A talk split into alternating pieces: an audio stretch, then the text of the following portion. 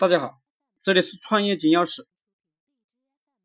我今天分享的是如何说话才能变得更有气场。不管在日常生活中还是在职场工作中，沟通是一件非常重要的事情。你有没有试过在与同事沟通时，觉得自己说话特别没有底气？在处理人际关系的时候，往往会不知所措。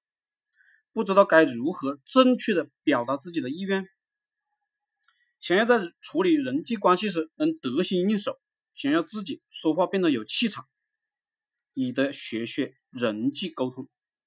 首先，不能随便使用疑问句。疑问句呢，不但意味着对方有拒绝的权利，更重要的是，他给了对方思考的理由。请我吃饭好不好啊？这种带问号的句子呢，会条件反射般的刺激对方思考的反应，好不好，就会开始权衡比较，理清思路，探索可能的答案。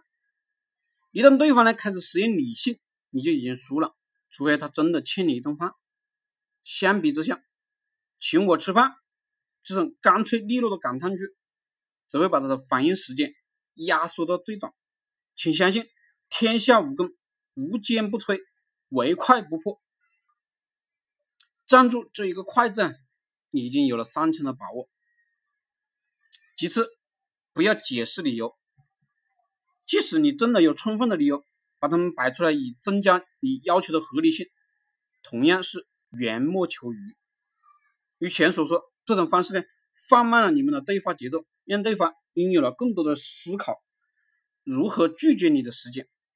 不但如此，过多的解释本身也会让你显得有些心虚。你发奖金了，请我吃饭，听起来不就有些欺凌和不自信的味道吗？另外，理由本身是否经得起推敲也是很重要的。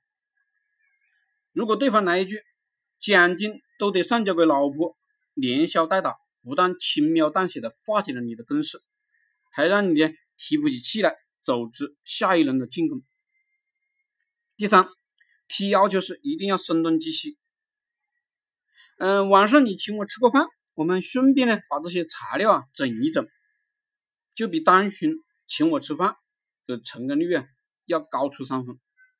因为你的重点看上去不像是提要求，而是在讨论工作，这会让对方不好意思打断你。是的，这是我从错别字。